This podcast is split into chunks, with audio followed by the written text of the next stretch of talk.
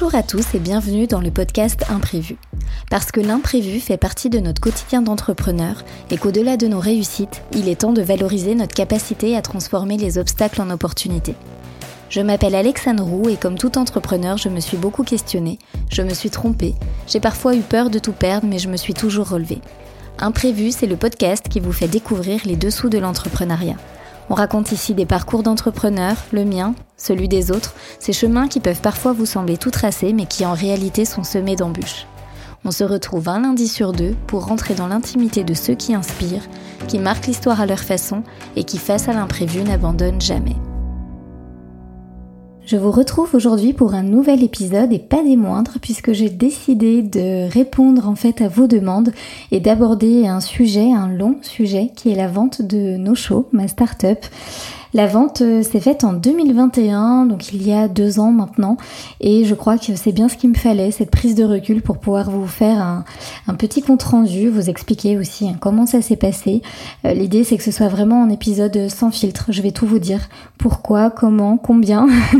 donc euh, voilà, j'ai vraiment décidé de me livrer à 100% dans cet épisode parce que pour le coup, quand nous on a décidé de vendre, on avait finalement pas trop de pas trop de référentiels. On, ne savait pas combien pouvait se vendre ce type de boîte, même si alors pour le coup il y a tellement de d'éléments, de facteurs euh, que ne vous arrêtez pas à ce que je vais vous dire là, mais en tout cas ça peut déjà donner des bases, ça peut aider à comprendre euh, comment on vend une société, comment on en vient aussi à vendre une société.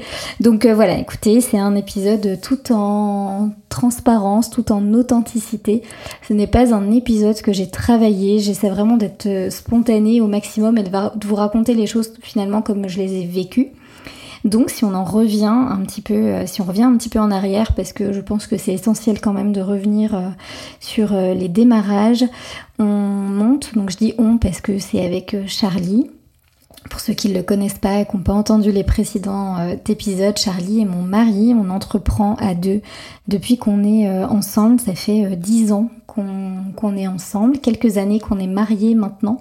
Et euh, l'aventure entrepreneuriale est quelque chose qui, fait partie de notre histoire de couple aussi. Donc on est en 2019, on décide de monter nos shows. Euh, on monte cette société parce que ça fait plusieurs années qu'on a monté une agence web, Je sors en ville, qui accompagne notamment, principalement des chefs et des restaurateurs dans la réalisation de leur site internet. C'est une presta parmi tant d'autres puisqu'on a fait beaucoup de choses, des cartes de visite, des menus, des photos. on a même fait euh, du community management. Et c'est vraiment là que j'ai appris à découvrir en fait ce monde hein, finalement, le monde de la restauration. Et euh, ça m'a vraiment pour le coup beaucoup passionné. Et il y a des choses qui m'ont paru euh, juste impensable. Et ce que j'ai découvert à cette époque-là, les no-shows, donc euh, le, fameux nom de cette start-up, hein, mais les no-shows sont les personnes qui réservent et qui se présentent pas dans les établissements. Euh, d'ailleurs, je rebondis puisque dans le dernier épisode, l'épisode avec Claire Vallée, la chef étoilée, qui revient sur son parcours et sur euh, le fait qu'elle ait abandonné son étoile. Si vous n'avez pas encore écouté cet épisode, je vous invite vivement à le faire. Euh, Claire Vallée a, connu un très gros no-show euh, juste euh, la veille du tournage de l'épisode. C'est pour ça que je fais une aparté. Mais les no-shows, c'est très impactant pour les restaurateurs puisque ça représente une perte de chiffre d'affaires qui est monumentale.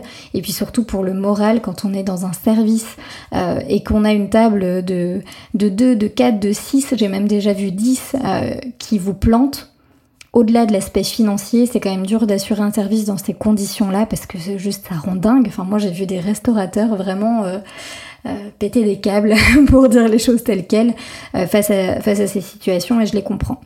J'en viens là parce que en 2019, donc ça fait quelques années qu'on travaille avec des chefs des restaurants et forcément quand on crée leur site internet, le sujet de la réservation en ligne qui est de plus en plus développé est un sujet qu'on aborde évidemment avec eux. Donc nous on a connaissance un peu de toutes les plateformes qui existent sur le marché, donc quand on en vient à parler de la réservation en ligne, soit ils ont déjà leur système de réservation Auquel cas on poursuit euh, euh, tel quel si ça leur convient, soit sinon on propose les différentes solutions. Euh, mais bon là c'est à leur bon vouloir, ils choisissent ce qu'ils ont envie, etc. Et finalement au cours des échanges, c'est quand même assez souvent qu'on me dit ouais non mais cette solution je l'aime bien parce que si, mais j'aime pas ça. Et puis finalement j'ai des retours comme ça de plein de restaurateurs, jusqu'à ce qu'un jour un restaurateur en particulier un chef de renom à Paris avec lequel on travaille, enfin en tout cas ses équipes me disent Alexane, on utilise cet outil, euh, c'est euh, chaotique, ça fonctionne pas, c'est un très vieil outil. Euh, est-ce que toi, qui connais vraiment parfaitement nos difficultés, finalement, en tout cas ce dont on aurait besoin, est-ce que tu serais pas capable de créer un outil vraiment adapté à nos besoins? Oui, alors là, je réponds euh, non, non, surtout pas. C'est pas du tout le même type de développement. Créer un site internet et faire de l'intégration du visuel et créer un logiciel vraiment avec du code, ça a clairement rien à voir en termes de, développement. Il faut savoir que déjà sur la partie développement, on est autodidacte. Alors moi d'ailleurs, je ne fais même pas de partie développement, mais Charlie est autodidacte. Il a fait une petite formation dans le cadre d'un congé individuel de formation de trois mois, mais en fait, il s'est formé tout seul euh, sur le tas, je dirais un petit peu. Et euh, du coup, c'est quelque chose qu'on ne maîtrise pas. C'est-à-dire qu'aujourd'hui, euh, c'est pas, c'est pas juste se dire euh, ok, on va créer une plateforme euh, de réservation de table pour les restaurants. Donc non, c'était pas le, c'était pas le délire à l'époque.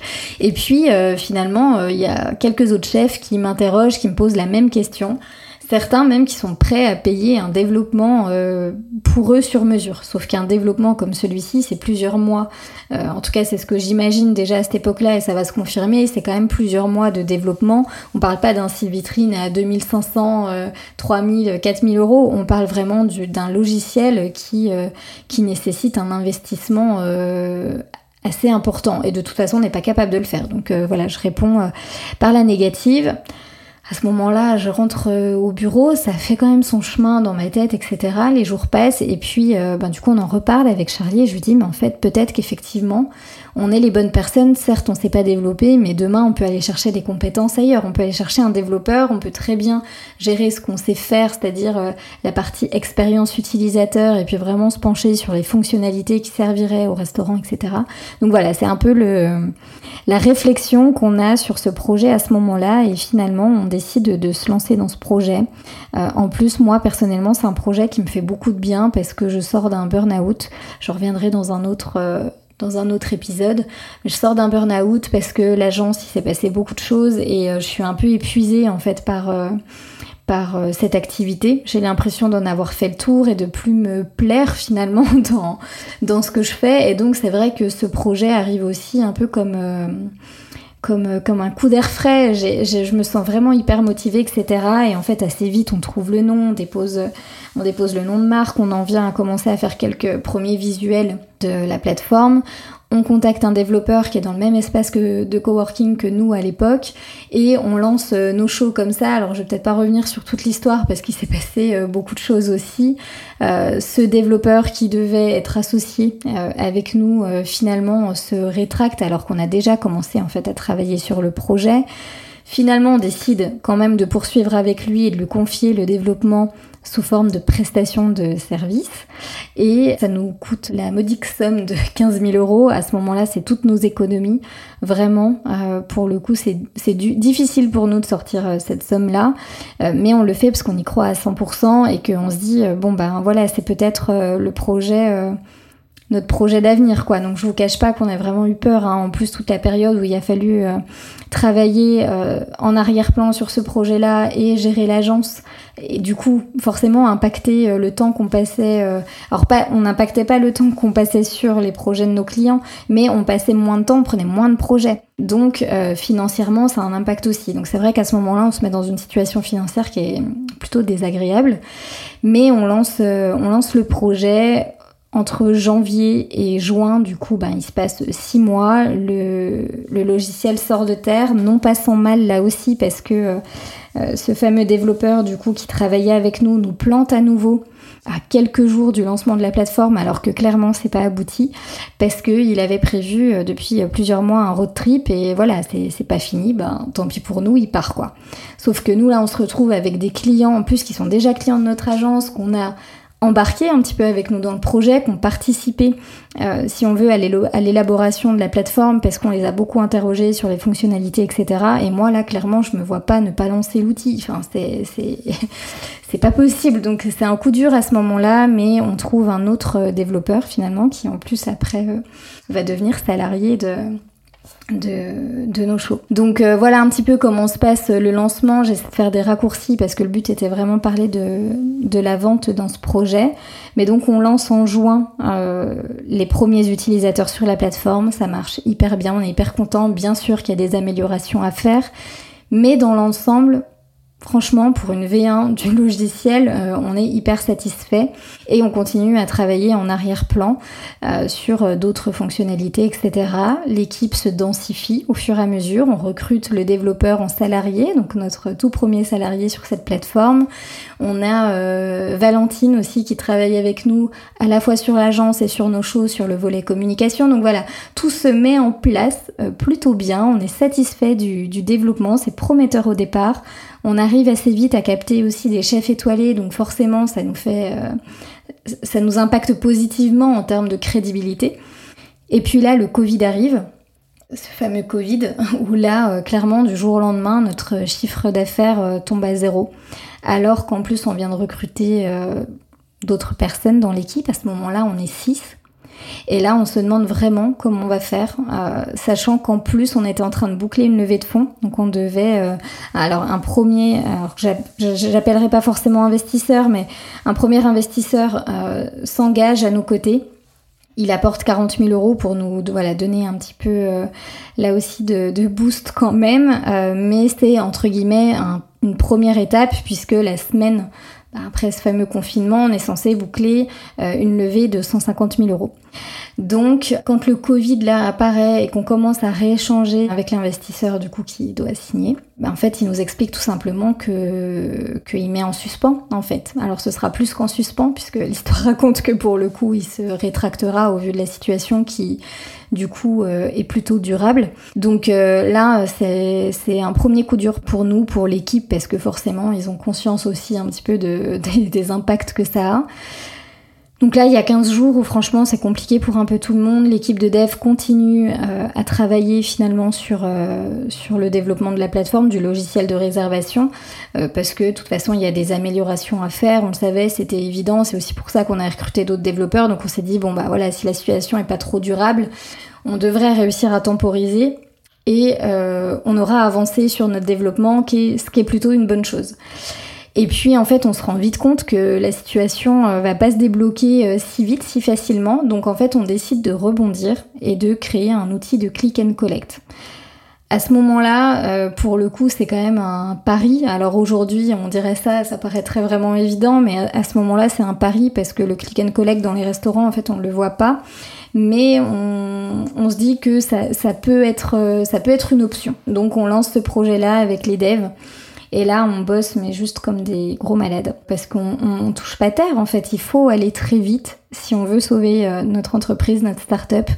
Et puis, il faut aller très, vite pour les restaurants aussi en face, qu'on qu plus d'entrée d'argent, quoi, clairement. Donc on, lance ce projet à force de, beaucoup de travail, beaucoup d'investissement. Il y a, on fait des journées de 12 heures sur Skype, euh, tous en visio, pour euh, quand même être euh, soudés, être ensemble.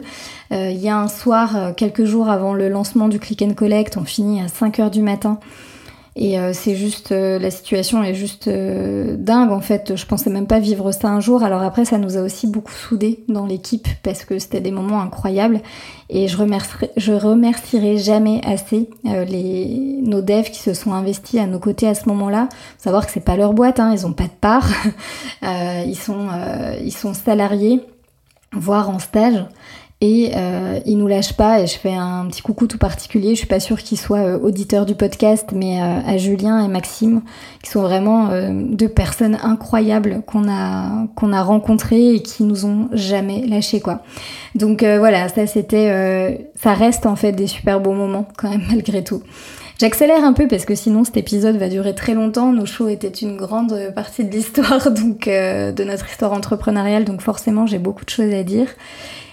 Donc on avance, on lance ce click and collect. À ce moment-là, c'est clairement pour sauver la boîte, hein, mais euh, ça va prendre beaucoup plus que ce qu'on avait espéré. On commence à avoir des articles dans la presse, nos clients historiques, enfin historiques de quelques mois, hein, mais nos clients, du coup qui étaient euh, clients de la solution de réservation de table, deviennent clients de cette nouvelle solution. Et euh, ils en parlent autour d'eux, ça fait un peu effet boule de neige, les articles médias, euh, ça s'emballe un petit peu aussi. On en a 1, 2, 3, 5, 10, 15, 20.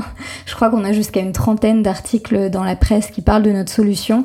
Et là, à ce moment-là, on connaît vraiment du coup une première phase d'accélération. Et c'est juste incroyable parce qu'à un moment on se dit c'est ça où notre entreprise meurt et finalement euh, et finalement, en fait, ça fait, ça fait décoller notre boîte. Donc c'est juste incroyable. En plus, on arrive à obtenir en parallèle les PGE, donc les prêts qui sont débloqués à ce moment-là assez facilement euh, pour euh, aider les entreprises en termes de trésorerie. Donc on, arrive à joindre les deux bouts euh, sans avoir de moyens non plus immenses à ce moment-là. Donc c'est-à-dire qu'on structure pas plus l'équipe. On connaît une phase d'accélération, mais on structure pas plus l'équipe. Et il se passe l'été, les ouvertures, les fermetures, etc pour nous, presque finalement, peu importe ce qui se passe, parce qu'on a toujours une solution à proposer, que ce soit la réservation de table ou le click and collect euh, pour euh, les restaurants. Et donc, ça nous aide vraiment, du coup, à nous développer. Là aussi, je fais un raccourci parce que c'est pas juste de la réservation de table et du click and collect. On a aussi développé en parallèle une solution de vente de bons cadeaux, une solution de création de site web automatisé parce que beaucoup de restaurateurs se retrouvent sans site internet à ce moment-là et euh, ben pour implémenter du click and collect, il faut un site internet. Donc on développe comme ça des solutions plutôt agiles et en fait on arrive à un pack d'outils euh, qui est vraiment assez complet. La suite logicielle euh, est vraiment est vraiment pour le coup assez incroyable. Je suis quand même satisfaite et fière du travail qu'on a fait à ce moment-là parce que on a vraiment retroussé les manches et on n'a rien lâché pour, pour pouvoir développer notre startup et, et s'en sortir quoi. Donc se passe, ouverture, fermeture comme je le disais. Et puis euh, finalement, euh, on a toujours une solution à proposer.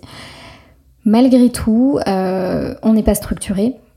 Et il faut savoir que la, la contrainte. Alors le, revers de la médaille, plutôt je pourrais dire, quand on connaît une accélération dans le cadre d'un logiciel comme celui-là, c'est le support client, puisqu'il y a un support client qui est disponible, un chat hein, euh, qui est disponible pour les clients, et euh, dès qu'ils ont un problème sur la plateforme, ils nous contactent et euh, à nous de résoudre le problème le plus rapidement possible. Et faute de cette structurée, avec Charlie, tous les deux, on assure le support en permanence. Donc c'est 7 jours sur 7, c'est pas 24 heures sur 24, mais c'est de, de 8 heures euh, de 8 heures à 23 heures. Donc en fait, c'est presque tout le temps. Ça nous impacte énormément dans notre vie personnelle parce que euh, on n'a plus de moments à nous, les, les repas euh, en famille, les sorties avec les amis, les vacances, enfin tout ça devient conditionné quand même à ce support client. On a nos téléphones en permanence sur nous. Je vous ai déjà un petit peu raconté cette histoire hein, quand, quand, quand je parle dans le premier épisode du podcast, mais pour, mais pour ceux qui ne l'ont pas écouté, c'est important de revenir là-dessus pour comprendre aussi le contexte de la vente. Donc voilà, tout ça est assez difficile à gérer émotionnellement, mais on tient le choc et puis en même temps on est boosté aussi par le développement de la boîte, faut le dire. Donc on arrive à tenir.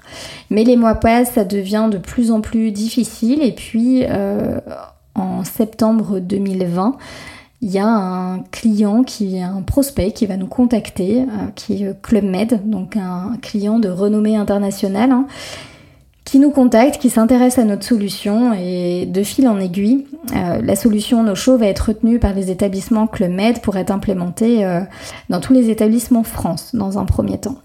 Et il faut savoir que du coup, quand on implémente Club Med, il y a quand même des gros enjeux aussi pour nous à ce moment-là. C'est pareil, c'est juste inespéré, on n'en revient pas. Euh, on est trop content, ils sont trop contents parce qu'ils adorent la solution. Donc ça c'est chouette. Et finalement ça nous impacte pas tant que ça sur la partie support client parce qu'ils ont un support IT euh, chez Club Med et en fait toutes les premières demandes qui seraient plutôt des demandes de l'ordre d'erreurs de, paramétrage ou autre, c'est assuré par le support IT de Club Med. Donc vraiment quand on a des demandes qui sont qui arrivent à nous, c'est vraiment qu'il y a un bug. Donc là-dessus, ça va, mais euh, dans les échanges avec Club Med, à la base, il était euh, prévu qu'un déploiement monde soit, soit soit demandé euh, dans, les, euh, dans les mois qui viennent, mais on avait une échéance quand même plutôt longue devant nous. Sauf qu'ils installent euh, du coup la plateforme, qu'ils la testent pendant deux mois et qu'ils sont tous ravis de la solution, de l'agilité du logiciel, etc. Et ils nous demandent en fait à l'implémenter beaucoup plus rapidement au niveau monde. Ce qui du coup euh, va quand même nous, à la fois nous surprendre, euh, nous contenter d'une part, mais nous surprendre parce que on n'est pas du tout structuré encore une fois, que financièrement quand même ça s'est tendu un petit peu sur les mois précédents.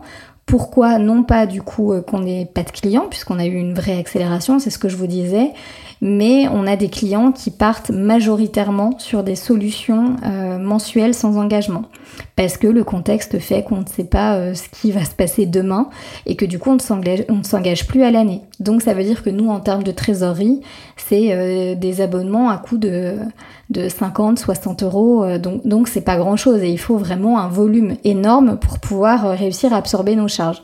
Donc on s'y retrouve pas, la trésorerie y passe, enfin la trésorerie dégagés par les PGE, euh, y passent euh, petit à petit. Et on se retrouve dans une situation qui financièrement est quand même plutôt délicate. Donc euh, quand les contrats arrivent à terme, je pense notamment au stage, ben évidemment on renouvelle pas. On avait prévu de prendre certaines personnes en salarié, on le fait pas non plus. Enfin voilà, c'est vrai que du coup en termes de structuration, clairement on tient la boîte à ce moment-là à 4. Donc, euh, donc euh, A4 pour, euh, pour un volume d'environ 150 clients. Avec le support en parallèle, ça devient vraiment compliqué. Et la demande de Club Med qui nécessite du coup un gros développement et que là, on n'est pas en mesure d'assurer. Donc il y a toutes ces questions en fait qui, qui, qui arrivent et donc le, la perspective de la vente se présente à ce moment-là, euh, surtout en priorité à cause de, l'épuisement euh, dû au support euh, dans un premier temps. J'en ai parlé, dès que j'ai eu l'idée un peu en tête, j'en ai parlé à Charlie, je lui ai dit est-ce que, écoute, c'est chouette tout ce qu'on fait, tout ce qu'on a mis en place avec nos shows. Maintenant, il faut peut-être reconnaître aussi que qu'on n'est pas structuré, qu'on ne pourra pas l'être en tout cas, pas maintenant. Les fonds d'investissement sont toujours dans l'attente de voir, euh, de voir ce qui va se passer pour le secteur de la restauration. On n'est encore pas sorti du Covid. Et nous, on se dit vraiment qu'on va pas réussir à tenir le choc sur la durée. On n'a pas d'argent personnel à réinvestir. Sans parler de fonds d'investissement, même les investisseurs, euh, les, business angels qu'on, contacte, du coup, euh, nous font les mêmes retours malgré euh, les bonnes performances de nos shows pour un démarrage, hein, c'est pas le sujet. Donc, euh, donc voilà, on se dit que ça, risque d'être un peu compliqué. Moi, je propose à Charlie peut-être qu'on trouve un, groupe, un grand groupe, qui du coup aurait, eux, les moyens financiers et l'envie d'intégrer une solution euh, comme nos shows. De ce constat-là, Charlie, pour le coup, répond euh, assez vite positivement à, je vais dire à ma demande, mais euh, à ma suggestion. Et euh, je décide de me rapprocher d'un cabinet spécialisé dans ce type de transaction parce que clairement, je ne sais pas du tout comment ça se passe quand on veut vendre sa boîte. Il y a en plus un enjeu qui est de se dire, il faut surtout pas que nos clients soient au courant. Si nos clients sont au courant qu'on veut vendre nos choses, ça risque vraiment du coup de nous impacter dans l'autre sens et, euh, et euh, là aussi ça peut faire effet boule de neige mais dans l'autre sens, si Club Med entend parler de ça, c'est pas bon non plus pour nous euh, et du coup c'est nos arguments pour pouvoir vendre nos shows à ce moment-là. Donc je, voilà, je me rapproche d'un cabinet, bon je ne citerai pas le nom parce que du coup j'en suis pas ravie non plus dans, dans l'accompagnement, mais on expose le projet. Notre start-up, etc. On commence à évoquer avec eux les différentes possibilités de vente. Euh, une sorte de valorisation parce que c'est hyper hyper difficile de valoriser un projet comme celui-ci. Alors on, comment on fait d'ailleurs à ce moment-là, c'est qu'on s'arrête sur des éléments très factuels, c'est-à-dire combien d'heures de développement il y a eu pour la plateforme. Si demain quelqu'un veut créer le même outil que vous qu'est-ce qu'il leur faut en fait en termes de timing pour pouvoir développer ce projet. Euh, enfin voilà, il y a des éléments comme ça assez, euh, assez factuels et puis après il y a une partie où du coup on valorise quand même euh, l'idée, la connaissance du marché, etc. et le fait que ce soit vraiment un projet viable et solide. On fait toutes ces démarches-là avec la structure qui va nous accompagner dans la vente et eux sont chargés d'approcher certaines structures qu'ils identifient eux euh, en amont pour pouvoir leur euh, suggérer du coup euh, un outil. Donc ça reste très vague. Ils parlent d'une solution SaaS dans le milieu de la restauration, etc. Ils, ils divulguent même pas du coup notre nom. Ils attendent vraiment du coup d'avoir du concret pour pouvoir en dire plus. À ce moment-là, il y a trois, quatre options, je crois, qui se qui, euh, qui, nous sont proposées finalement des structures. Alors des structures où pour le coup ça ira pas plus loin parce qu'on demande la signature d'un document pour que tous les éléments qui vont être dits pendant la réunion, la premières réunions sont, soient confidentielles. Donc il y en a certains qui sont aussi curieux et qui du coup ne vont pas plus loin. Mais on a deux repreneurs potentiels dont un du coup qui va mettre euh, le pied sur l'accélérateur entre guillemets et qui euh, va rentrer assez vite dans une démarche euh, d'échange avancé avec nous, qui va se renseigner vraiment sur notre clientèle, sur comment se pourrait se passer la suite, à faire des débuts d'audit, etc.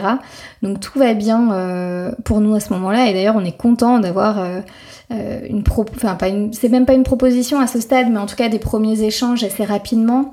Euh, cette personne du coup vient nous voir à Lyon puisqu'on est à Lyon à ce moment-là. Cette personne vient nous voir euh, à Lyon. On échange avec ça se passe hyper bien. Nous on envisage alors à la base on n'envisage pas du tout de faire partie entre guillemets de la transaction et de poursuivre.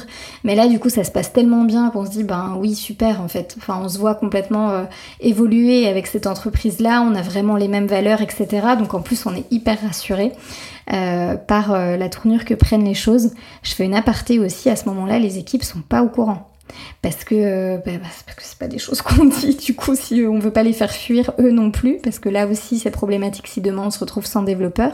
Donc on avance, voilà, un petit peu en parallèle sur, sur ces points-là. Et puis du coup, on, avance jusqu'à commencer à parler de documents officiels, etc. Je parle de ça, on est en, janvier 2021, du coup. Donc il s'est passé euh, très peu de temps, il s'est passé 4 mois entre le premier contact et, euh, euh, et, la, démarche avancée. Donc là, on, commence à signer des pré-documents, en tout cas pour border un petit peu les choses. nos avocats commencent à échanger, etc. Et puis en fait là, on perd vite beaucoup de temps d'un coup, on n'a plus trop de nouvelles, donc on comprend pas ce qui se passe. Il y a des documents qui doivent être signés qui, eux, sont très engageants, qui ne sont pas signés. Donc, on commence à sentir un peu le vent tourner, on se dit mince, qu'est-ce qui est en train de se passer? On comprend pas. Et en fait, euh, finalement, il y a une date, euh, je, ne sais, je ne sais même plus. Alors pour le coup, ça remonte un petit peu quand même. Donc là, je ne sais plus comment, pourquoi, etc. Finalement, ils reviennent vers nous et finalement, il y a une date euh, qui est programmée pour la signature. La signature doit se faire en mars 2021.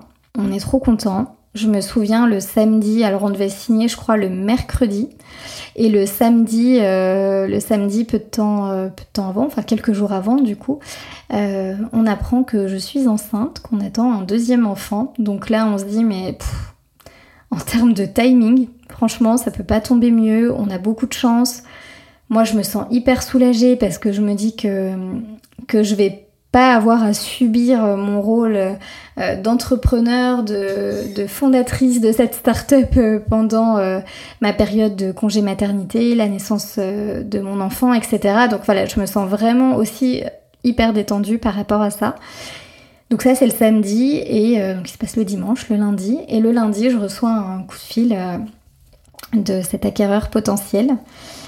Emmanuel et Emmanuel me dit Alexandre je suis vraiment désolée euh, j'ai pas une bonne nouvelle. c'est indépendant de ma volonté. En tout cas, j'aurais pas voulu que les choses se passent comme ça, mais on ne va pas pouvoir aller au bout de la vente. Il dit écoute, je te raconte un petit peu euh, l'histoire. En fait, on a un acquéreur, euh, nous aussi, pour notre société. C'était pas du tout prévu, c'était pas le. C'était pas ce qu'on avait en tête, c'était pas le schéma. Cet acquéreur en fait est arrivé très peu de temps, donc en février, donc d'où l'absence un peu de nouvelles, etc.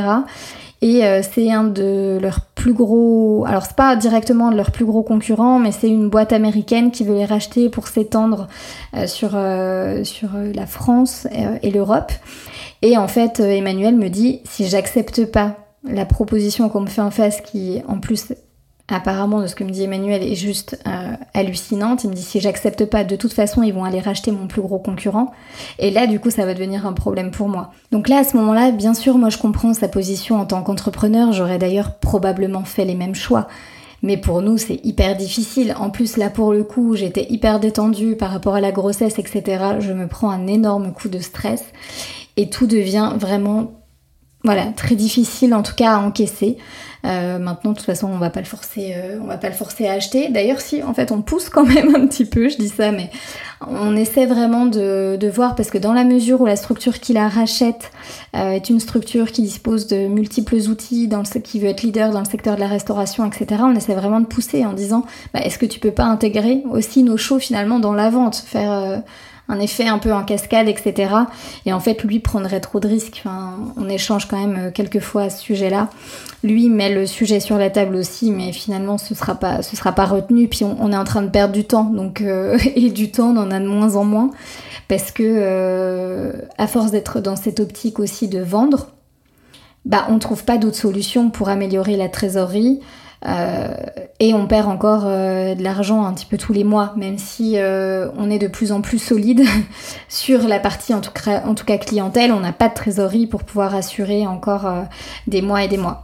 On échange de nouveau avec ben, la structure qui, qui, est chargée de nous accompagner dans, dans cette transaction et il nous dit écoute, écoutez, on va, on va reprendre contact avec le, deuxième acquéreur potentiel qui était quand même vraiment intéressé par euh, votre solution.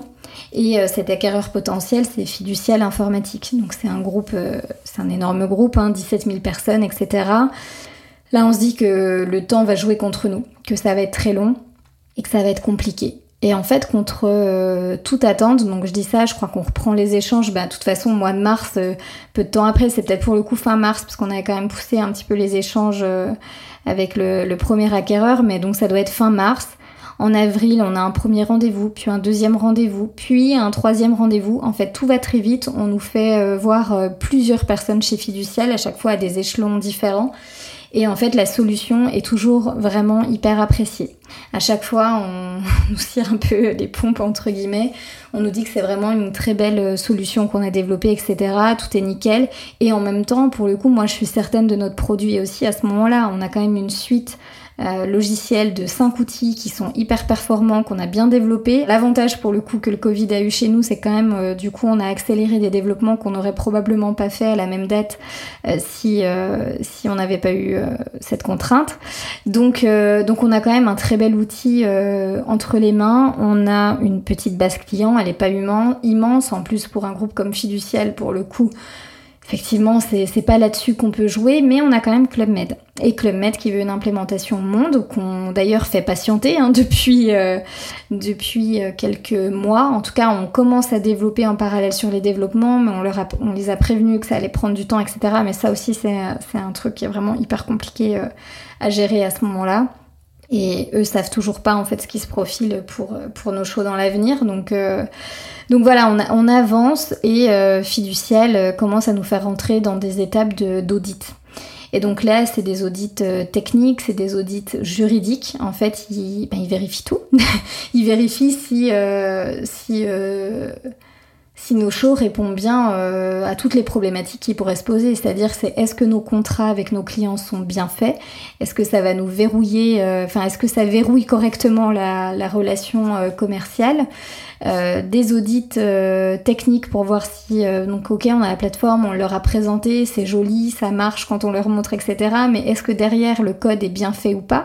Là, on a une petite zone de stress aussi pour nous parce que euh, certes, on est assez certain, certains des développeurs qu'on a à nos côtés, mais en même temps, nous, on, ne peut pas vérifier vraiment réellement leur travail. Donc là, ça devient, euh, c'est quelque chose d'assez flou quand même pour nous. Donc on croise les doigts vraiment tout ce qu'on peut.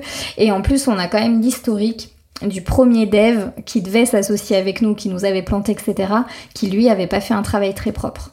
Donc en fait, ça a été largement repris par les autres devs derrière, mais on savait pas exactement ce qui restait dans, le code existant et voilà ça on savait que ça pouvait être un souci.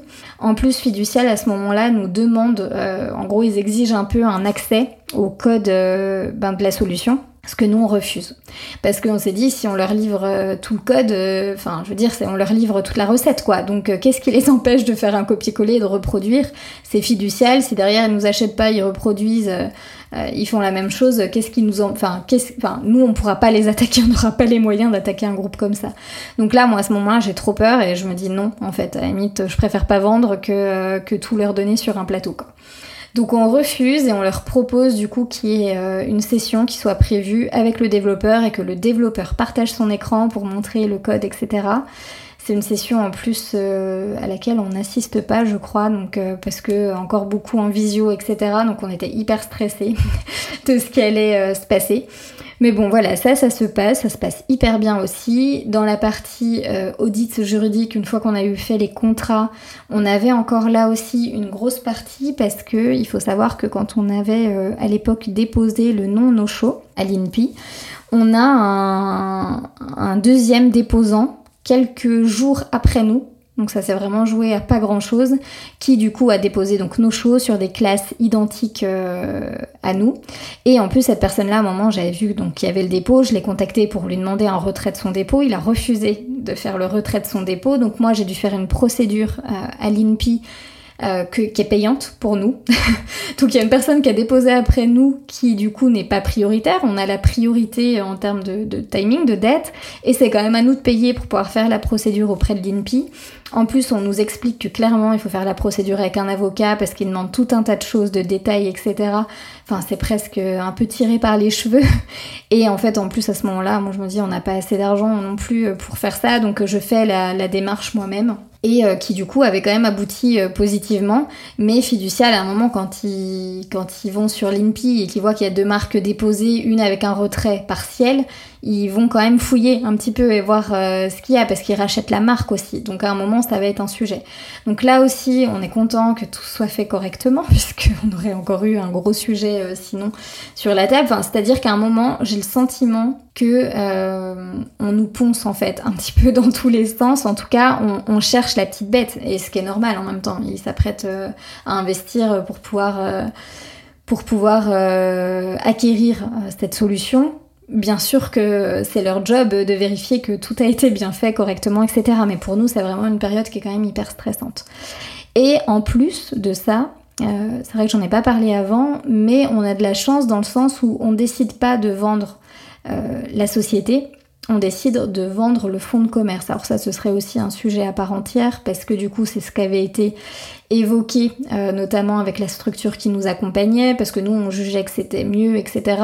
Mais en fait, on n'a pas eu vraiment de conseils là-dessus. Donc on nous a laissé un petit peu freestyle sans avoir euh, vraiment les connaissances sur qu'est-ce que ça avait comme impact. Euh, fiscalement notamment donc ça je vais vous raconter juste après mais donc voilà donc vu qu'on vend pas la société, mais qu'on vend que le fonds de commerce, c'est-à-dire que là, à ce moment-là, la partie comptabilité, elle rentre pas en ligne de compte. D'ailleurs, ils me demandent les comptes, etc. Mais je leur dis de toute façon, en fait, vous achetez pas la société, donc il n'y a pas d'antériorité. Parce que s'ils avaient racheté la société et qu'on avait euh, des dettes, euh, des, des, dettes auprès de fournisseurs, par exemple, etc. En fait, c'est eux qui s'engagent. Alors que là, vu que nous on conservait la société, on vendait simplement le fonds de commerce. J'espère que je suis assez claire sur ce sujet. Euh, on vend la marque, on vend le logiciel, etc. Mais après, toute la structure en fait juridique euh, reste la nôtre. Donc euh, voilà, on vend, on vend le fonds, ce qui simplifie quand même fortement les choses. Et je dois le dire quand même qu'avec le recul, même si j'ai pas été très contente de la structure qui nous accompagnait parce que j'estime qu'ils nous ont mal conseillé, euh, à tort sur ce sujet-là. S'il y a bien une chose pour laquelle ça nous a rendu service, c'est qu'ils n'avaient pas accès à la situation financière de l'entreprise. C'est-à-dire qu'à un moment, ils savent pas euh, si on est en situation d'urgence ou pas financièrement. Et euh, ben autant vous dire que c'est clairement le cas. ça devient de plus en plus compliqué. Les périodes d'audit se font entre, entre avril et mai sachant qu'avec tous les ponts de mai, etc., en fait, il y avait une date euh, qui était prévue, je crois, de, de pré-signature le 6 juin, et qui du coup a été repoussée, repoussée, repoussée. Et nous, là, à ce moment-là, financièrement, on n'a plus grand-chose. On se demande vraiment, en fait, on se dit, cette fois-ci, il y a deux options. C'est soit on arrive à vendre, soit on va être obligé de liquider la société. Et c'est hyper dur. Faut savoir qu'en plus, je suis enceinte euh, de 5-6 mois à ce moment-là. Et là, on se dit, mais ça va être quoi notre avenir, quoi Clairement, on commence à se poser des questions, à être dans le doute le plus complet et à subir un petit peu la situation. Il y a quand même, euh, que je vous dise aussi les choses de façon très ouverte, etc., un prix de vente hein, qui est annoncé à ce moment-là. Il nous demande à combien on estime euh, la solution. Et nous, on propose un tarif, donc on a, comme je vous le disais tout à l'heure, euh, réfléchi en fonction de l'investissement tant des développeurs, mais aussi de nous en termes d'expérience utilisateur, de notre expertise, etc. Et de ce que réellement ça leur demanderait comme investissement si demain ils devaient euh, refaire exactement la même chose que ce qu'on avait fait. Et on en déduit un prix de 500 000 euros. On propose ce prix-là, euh, ils reviennent vers nous en disant, parce qu'ils sont quand même très intéressés par euh, la solution, et ils nous disent, ben nous on vous propose 420 000. Je crois, je suis plus sûre à 100%, je sais plus si c'est 410 ou 420, mais en tout cas c'est dans ces eaux-là. Et euh, moi à ce moment-là, la, diminution, la négociation me fait vraiment mal. J'ai pas envie de ça, alors que je sais que clairement on n'a plus trop d'autres, plus d'autres options devant nous. Mais là, je joue finalement un peu au poker parce que euh, je leur dis euh, ben non en fait ce sera 460 000 et euh, je fais preuve d'assez d'assurance étonnamment à ce moment-là. Mais vraiment enfin je vous le dis effectivement c'est ça c'est j'ai un peu le sentiment de jouer au poker. Je me dis ils adorent notre solution. On a quand même eu beaucoup beaucoup beaucoup de rendez-vous. Ils investissent du temps aussi. Je les voyais pas ne pas acheter la solution ce qui a fait que je me suis permise aussi ce retour là à ce moment-là mais c'est purement un jugement personnel. J'aurais clairement pu me planter et je pourrais m'en mordre les doigts aujourd'hui. Ou pas, d'ailleurs, j'en sais rien en fait. Mais, euh, voilà, en tout cas, euh, à ce moment-là, donc je leur dis c'est 460. Dans l'opération, c'est 440 plus 20 000 euros d'accompagnement euh, après pour former leurs équipes, puisqu'on a de toute façon imposé qu'on ne resterait pas euh, dans la structure déjà parce que du coup je suis enceinte et que du coup de toute façon euh, pour partir en congé maternité voilà. Et puis Charlie lui qui était vraiment sur la partie tech euh, pas du tout dans la gestion etc ça l'intéresse pas du tout de rester. Donc la grossesse pour ça aussi a été une très bonne excuse entre guillemets parce que normalement dans ce type de session il y a toujours une période minimale d'accompagnement qui pour nous a été d'un mois et demi, mais qui généralement euh, est à minima de six mois, voire un an. Donc voilà un petit peu euh, comment ça se passe. Après, je vous dis un cadre, mais en même temps, euh, on peut tout faire. Hein. Concrètement, il suffit de trouver une personne qui est d'accord avec vous et, et, qui accepte ces conditions-là. En tout cas, nous, c'est les conditions qu'on impose et elles sont validées. Donc voilà, on décide du prix, la signature du coup qui doit se faire début juin et repoussé, repoussé, repoussé jusqu'au 9 juillet 2021. Je pense que je m'en souviendrai toujours. À ce moment-là, on est fébrile quand même quand on va au rendez-vous. Celui-là se fait en physique, mais notre avocate n'est pas avec nous. On signe les papiers, alors c'est assez froid hein, comme ambiance. Et, euh, et surtout, il faut savoir que voilà, l'avocate, je l'ai au téléphone, je lui demande si c'est bon pour elle, pour la signature électronique, etc., qu'elle vérifie que tout est OK. Après, eux doivent se charger d'appeler euh, la banque pour valider le déblocage des fonds. Et nous, à ce moment-là, du coup, la banque, euh, en fait, il y a un... Il y a un laps de temps, il est, je sais plus, au moment où on signe, il est peut-être 13 heures. Du coup, la banque est fermée, donc on peut pas les avoir et grosso modo, on part, enfin, on part déjeuner avec eux, donc on part pas trop bien, trop loin non plus, mais on part avec les documents signés sans avoir la certification qu'on a l'argent sur notre compte. Maintenant, euh, bon, concrètement, euh, concrètement, c'est le groupe fiducial, il y a quand même un cadre juridique, on prend pas non plus énormément de risques, mais ça reste un stress. Euh, et, surtout, encore une fois, comme je le disais tout à l'heure, on sait qu'on est dans la bascule. Si à ce moment-là, juste au moment de la signature, je sais pas, il y a dans la relecture, il y a quelque chose qui nous convient pas, et qu'on signe pas, on sait qu'on est sur la sellette euh, plus plus plus. le jour de la signature, il reste 1000 euros sur notre compte bancaire. En plus, il y a encore quand même euh, des points entre guillemets en suspens avec eux parce que euh, dans l'opération, moi je ne voulais pas intégrer mon numéro de téléphone professionnel, qui était le numéro de téléphone qu'avaient les clients de nos shows, mais qu'avaient aussi les clients de notre agence. Donc du coup, je voulais vraiment brider euh, ça parce que je ne voulais pas euh, que mes clients de l'agence puissent appeler chez Fiducial, etc. Enfin bref, donc j'ai imposé ça. J'impose qu'ils ne récupèrent pas mon adresse email. Qu'est-ce que j'impose aussi? Euh, j'impose, ah oui, parce que dans euh, les premières clauses qu'ils nous envoient, ils euh, demandent à ce que du coup on ne fasse pas concurrence d'une façon ou d'une autre aux outils proposés par nos shows. Sauf que dans les outils proposés par nos shows, on a développé une solution de site web automatisé et que nous, on a une agence web quand même à côté qui a continué à exister pendant toute cette période-là. Donc en fait, ça c'est exclu aussi. Donc voilà, on, impose quand même nos conditions à ce moment-là, avec le recul. Et quand euh, j'en parle, je me dis que franchement, on n'a pas eu peur, qu'on est un peu dingue. Mais bon, comme quoi du coup, euh, des fois ça paye. Donc voilà un petit peu comment ça se passe, on signe, on mange avec eux, là c'est un peu plus détente à ce moment-là, et on sait qu'on a un mois et demi grosso modo d'accompagnement, mais euh, entre euh, le 9 juillet et le, et euh, le 20 septembre, je crois, sachant qu'il y a toute la période de vacances et que nous, on a des vacances quand même dans cette période-là. Donc en fait, finalement, ça revient à une période d'accompagnement effective euh, qui doit être l'ordre de un mois euh, maximum. Et les quelques jours après la signature, on a bien eu l'argent, tout s'est passé correctement. Et les jours en fait après la signature sont quand même compliqués à gérer déjà parce que du coup il fallait former leurs équipes et il faut accepter de voir des personnes se réapproprier votre travail. Je sais que les premières réunions, moi, il y en a où je suis assez émotive aussi, et, c'était quand même notre bébé, nos shows, mais il y a des réunions où je suis sortie, enfin, j'avais. Je me contenais, mais j'avais les larmes aux yeux, c'était compliqué, j'ai entendu. Euh, parfois des aberrations aussi. Par exemple, on a tout un système euh, du coup de d'automatisation des ventes, de la, facturation, etc. Et là, ça rentrait pas du tout dans les process fiduciaires, qui est un grand groupe qui travaille encore un petit peu à l'ancienne. Et donc, ils étaient en train de commencer à réfléchir comment décomposer cette partie-là pour que quand un client veuille souscrire, ça se fasse plus automatiquement, qu'il y ait une facturation qui lui soit envoyée en manuel, etc. Mais je me disais, on marche sur la tête. Euh, et, parfois, je leur ai dit, je leur ai dit, vous, vous avez voulu racheter la solution Nocho aussi pour vous inspirer de l'agilité d'une plateforme comme la nôtre, de l'automatisation, etc. Et en fait, là, vous êtes déjà en train de décomposer, euh, décomposer les choses. Et moi, ça me, ça me retournait le ventre, quoi. Et euh, voilà un petit peu comment, comment ça s'est passé. Donc il y, a eu des périodes de transition qui n'étaient pas évidentes. On a continué à assurer du support, notamment pendant les vacances, parce que euh, euh, ils devaient le faire, mais là aussi c'était complètement désorganisé de leur côté. Et moi je me suis dit, mais purée, pour tous les clients que que, je suis allée chercher, parce que pour le coup, je suis tous allée chercher personnellement, je les ai tous implémentés personnellement sur la plateforme. Moi, je me voyais pas sans support qui était assuré, donc c'était compliqué. Les clients, quand ils n'avaient pas de réponse du support, du coup, euh, de toute façon, ils m'appelaient. Donc voilà, on est resté un petit peu connectés. Et puis, euh, et puis, on arrive au 20 septembre. Je pars en congé maternité. Je vais accoucher un mois plus tard, donc j'ai quand même eu un, congé mat euh, avant.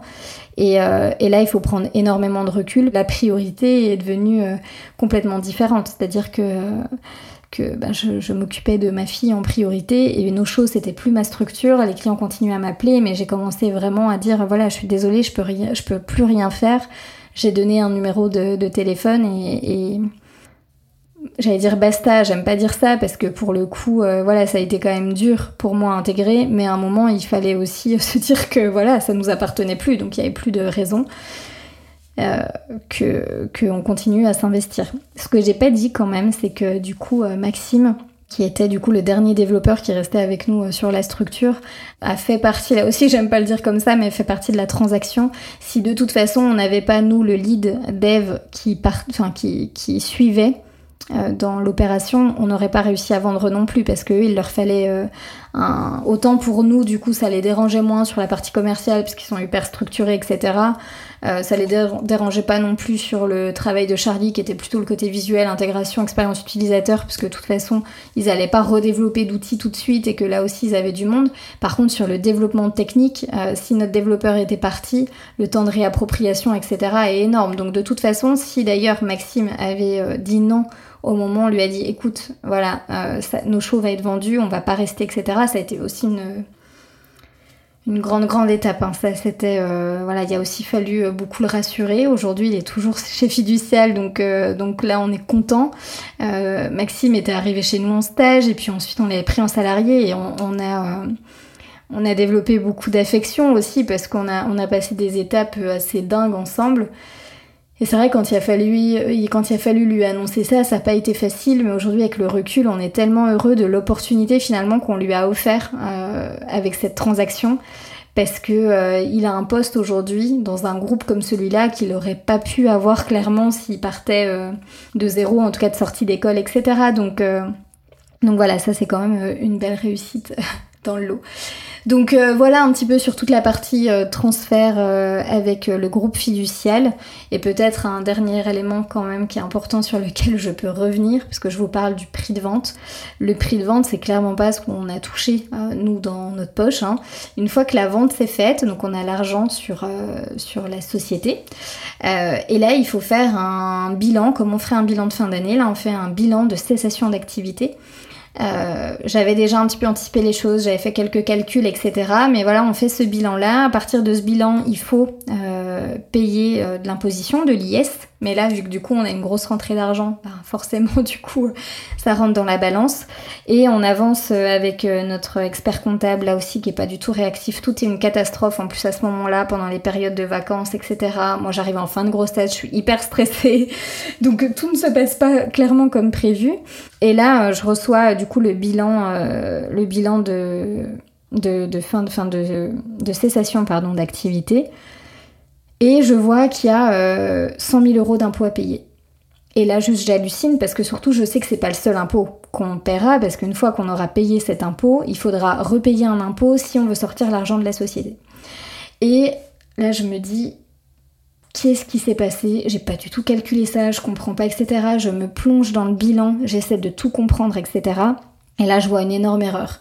Euh, les immobilisations, ça, sera, ça, ça paraîtra peut-être trop technique pour certains, mais en gros les immobilisations, donc tout le développement en fait qui a été fait de la plateforme a été immobilisé, c'est-à-dire que c'est pas passé en charge directement sur notre précédent bilan, ça a été, euh, c'est amorti sur 5 ans, comme si vous achetiez du matériel, du, une voiture, etc. Parce que du coup c'est quand même un achat qui va servir euh, plusieurs années à la société dans la mesure où c'est vraiment le socle de, tout ce qu'on a développé.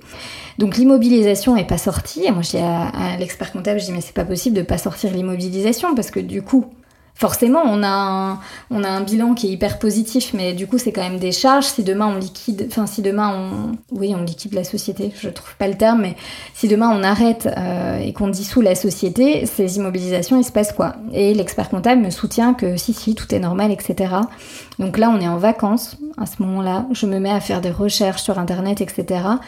Et je tombe en fait systématiquement sur l'analyse que j'ai faite. Donc euh, je réitère, réitère, réitère. J'envoie les captures d'écran que j'ai fait sur d'autres sites en mettant en entouré, en rouge, etc. Enfin voilà, que je comprends pas. Et finalement, l'expert comptable revient vers moi, s'excuse, effectivement, j'ai fait une erreur, etc. Mais là, ça me paraît juste fou parce que si à un moment, je me dis pas, il y a un problème et que je leur fais 100% confiance, je paye 100 000 euros d'impôts versus 15 000, du coup. Donc clairement, euh, merci ma vigilance. mais, euh, mais voilà, de toute façon, ça me paraissait dingue de, payer 100 000 parce que voilà, je savais qu'on avait quand même toutes ces immobilisations à l'antériorité, etc. Donc on paye à peu près 15 000 euros d'impôts aussi parce qu'il y a des, des, des C2I, crédit d'impôt innovation qui viennent en déduction, etc. Bref, ça c'est toute la comptabilité, mais... Euh, mais voilà, du coup, on paye 15 000 euros à ce moment-là. ensuite, il faut rembourser les emprunts auprès des banques, notamment les PGE qu'on a obtenus. Il faut rembourser, euh, enfin rembourser, il faut faire sortir du coup le premier investisseur qu'on avait eu, qui avait apporté 40 000 euros dans la structure. Donc là, il faut faire une valorisation des parts. Et euh, du coup, il, quitte la structure en tant qu'associé. et donc là, il reste un capital, euh, grosso modo, de 150 000 euros donc 150 000 euros, pas 250 000, 150 000 euros. Et là-dessus, on va encore euh, payer 30% d'impôts sur les sommes qu'on sort de la société. Donc nous, il se passe que du coup, on transforme plutôt la société en holding, qu'on laisse une partie dessus euh, et qu'on récupère quand même une petite euh, partie pour nous. Mais voilà, il y a encore les 30%. qui, qui partent. Donc, ça fait 45 000 euros hein, sur, sur 150 000 euros. Donc voilà, ça vous donne une idée. Il reste on va dire, euh, après toute imposition, à peu près 100 000 euros. Donc c'est très chouette. On est ravis, bien sûr, évidemment. Maintenant, quand euh, du coup on dit qu'on a vendu 460 000 euros, c'est quand même quelque chose qu'il faut avoir en tête, c'est qu'il reste pas 460 000 euros à la fin. C'est vraiment la valorisation du coup du projet, de nos shows, de, tout ce qu'on a développé, etc. Mais maintenant, il fallait quand même euh, assumer aussi euh, les conséquences qu'était l'endettement, etc. Et de toute façon, si on avait décidé de vendre du coup la société et non pas le fonds de commerce, la valorisation aurait été la même. Donc là, par exemple, 460 000 euros, auxquels on aurait retiré du coup euh, les parts, euh, ben, de toute façon, de l'investisseur, l'endettement, euh, enfin, etc. Je sais pas si je suis parfaitement claire et je maîtrise encore pas tout sur cette partie-là. Mais voilà, pour vous donner un ordre d'idée, donc dans tous les cas, le résultat aurait été quasiment le même, à la différence qu'en fait, on aurait eu une fois une imposition à la vente de la société et on n'aurait pas eu une double imposition comme on l'a là. Maintenant, il ne faut pas regretter les choix qui ont été faits. S'ils avaient eu connaissance fiduciale de la situation financière de nos sociétés et qu'il restait 1000 euros le jour sur le compte le jour où, on signe avec eux, peut-être que du coup, euh, eux aussi auraient fait un énorme coup de poker en disant, ben c'est 250 000. Donc euh, voilà, il faut pas revenir, euh, il faut pas revenir sur le passé. Moi, ça m'a énervé un petit peu parce que je me suis sentie mal conseillée.